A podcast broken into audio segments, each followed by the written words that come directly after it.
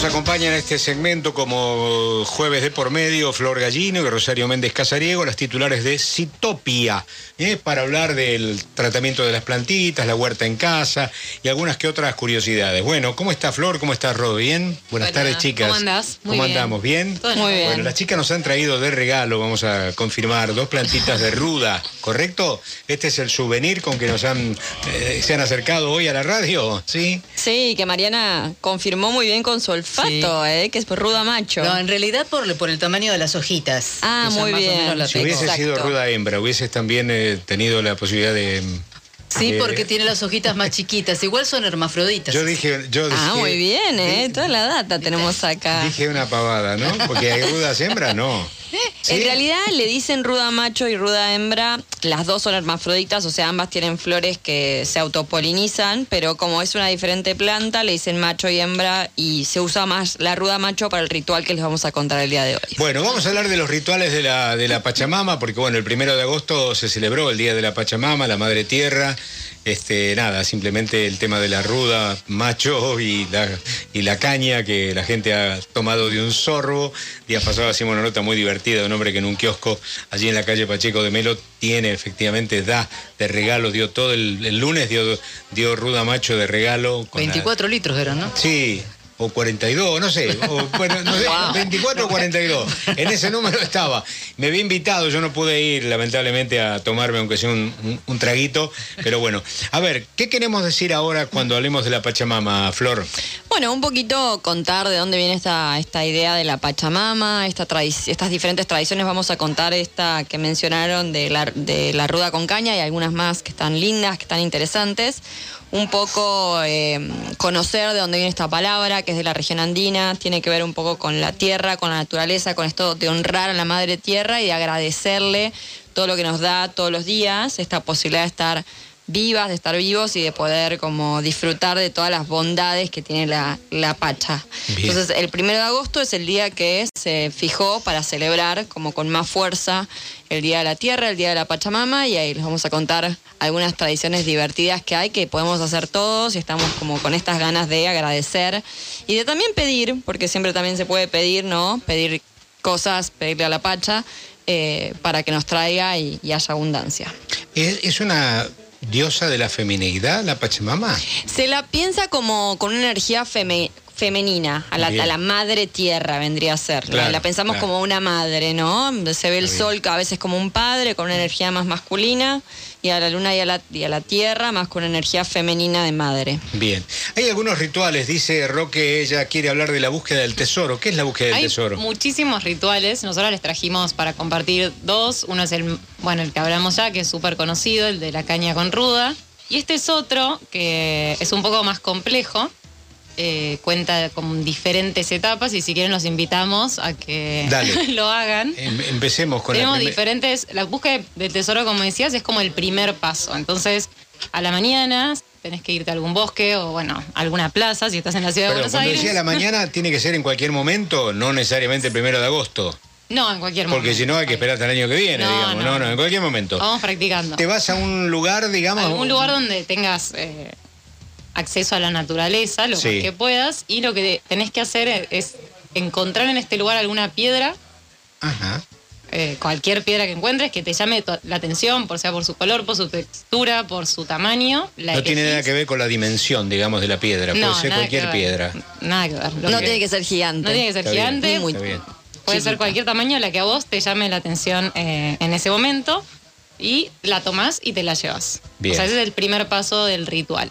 Bien. Por la mañana. Se- segundo paso. Segundo paso es crear algún, algún tipo de objeto con tus propias manos que sea algún material eh, biodegradable, digamos, o sea, arcilla, tierra, arena. Paja, Paja. madera, o sea, cualquier material que pueda eventualmente volver a la tierra. Claro, y ese objeto que puede ser un objeto obviamente uniforme, no tenés que hacer eh, un espantapájaro, ¿no? No, No, que- y puede ser algo chiquito. Claro. La idea es que refleje algo que vos en este momento de la vida quieras manifestar, quieras que sucede, que suceda, eh, que estés buscando para vos. Entonces, no importa si te sale muy lindo, muy feo, pero lo importante es como la intención que vos le pongas sea manifestando esto que vos estás buscando. Esto que dice Ro es clave, ¿no? La intención. Siempre como todos los rituales, lo más importante es esta intención con la que buscaste la piedra, esta intención con la que hiciste este objeto. Como siempre ponerle mucha intención a cada uno de estos rituales. Por ejemplo, doy un ejemplo que se me ocurre para que la gente, porque nosotros lo hablamos y a lo mejor le dice, pero de objeto, por ejemplo, haces un pedazo de arcilla o de mm, madera y le plantás por ahí dos maderitas que simulan el techo de una casa. Es porque vos de pronto estás pensando en que lo que el, el próximo objetivo de tu vida es conseguir techo propio, por decir algo, ¿no? Perfecto, justo, eso es, ¿no? Como con qué intención y con qué energía Está estás bien. creando esto. Una casita o una casita con jardín, ¿no? Y pensarlo desde ese lugar.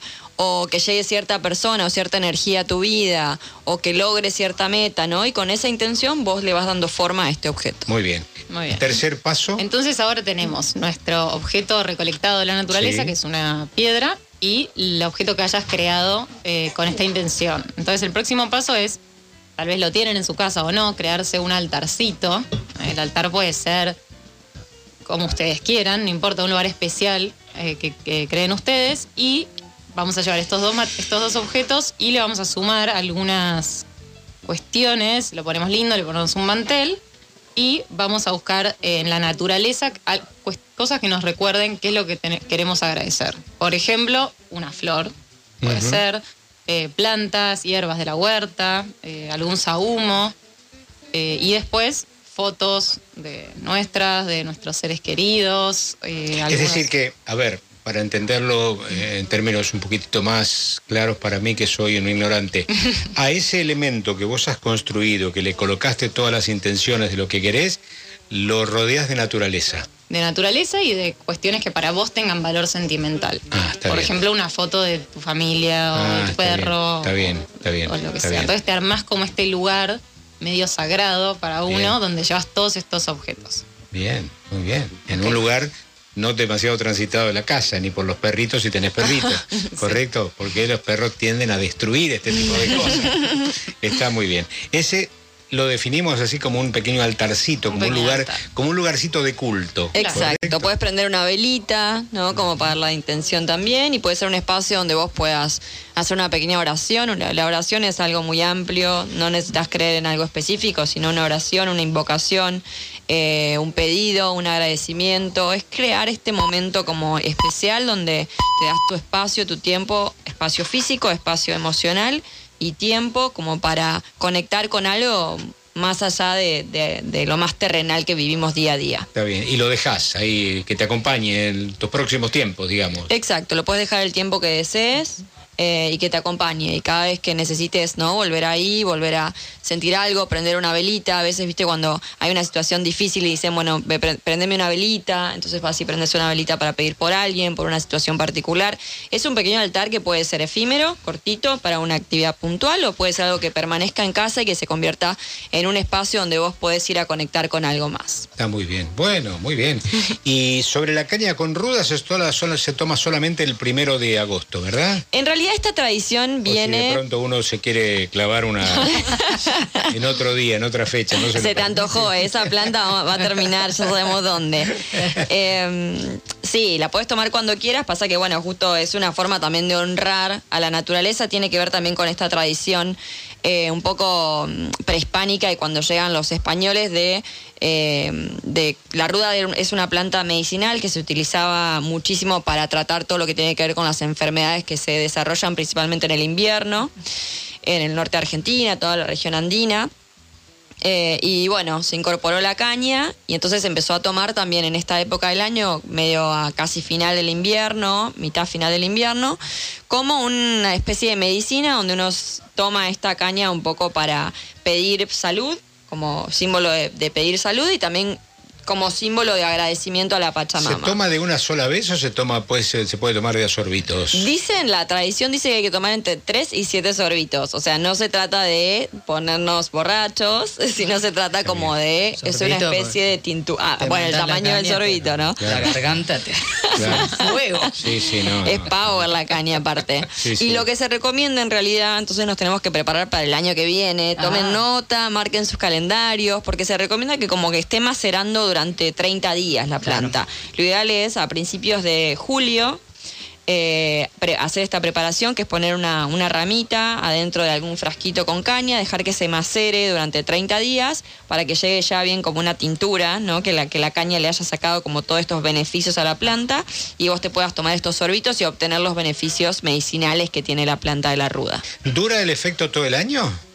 Sí, hay gente que de hecho la macera el primero de agosto pone la que se va a tomar el año que viene. Ah, mira. De hecho, sí. La macera un año. La macera un año. Qué bárbaro. Sí, y el alcohol es muy conservante, entonces también te permite que puedas tenerlo ahí macerando y que muy poco probablemente se desarrolle algún Está problema. bien. ¿Algo más para decir, este Flor? Eh, Ro, perdón. No, bueno, después cerrar un poco con, más allá de los rituales, que están buenísimos, que, que es el Día de la Pachamama, es el Día de la Madre Tierra. Entonces, cuidarla desde donde podamos. Nosotras, por ejemplo, algo que aconsejamos siempre es hacer compost, que lo hablamos eh, Sí. bastantes veces, que es básicamente devolverle los nutrientes al suelo, que es algo que se hace en la naturaleza, pero claro, bueno, claro, claro. en las ciudades está bueno hacer nuestra bien. parte y crear nuestro compost. Bien. Bueno, chicas, ellas son las titulares de Citopia, este grupo de trabajo que integran Flor Gallino y Rosario Méndez Casariego, que se ocupan de la tierra y que en este caso nos han traído los rituales de la Pachamama y de qué manera podemos estar involucrados, digamos, ¿no? Con, con- estas, eh, con estos objetos que podemos fabricar y las intenciones que podemos buscar en los rituales efectivamente de la, de la Pachamama. Bueno, vamos a decir que ellas tienen un sitio, decilo vos así yo no me equivoco. Sí, nos pueden encontrar ahí eh, con un montón de consejos y tips y cosas divertidas. En Instagram es arroba citopia, con S y con I latina, arroba citopia.ar. Bien, en dos jueves nos encontramos acá, chicas. Acá estaremos en dos jueves. Bueno, gracias, Gracias. y te felicito por la perrita. ¿eh? Gracias. Adiós. Gracias. Gracias. Chao, chao, Ro.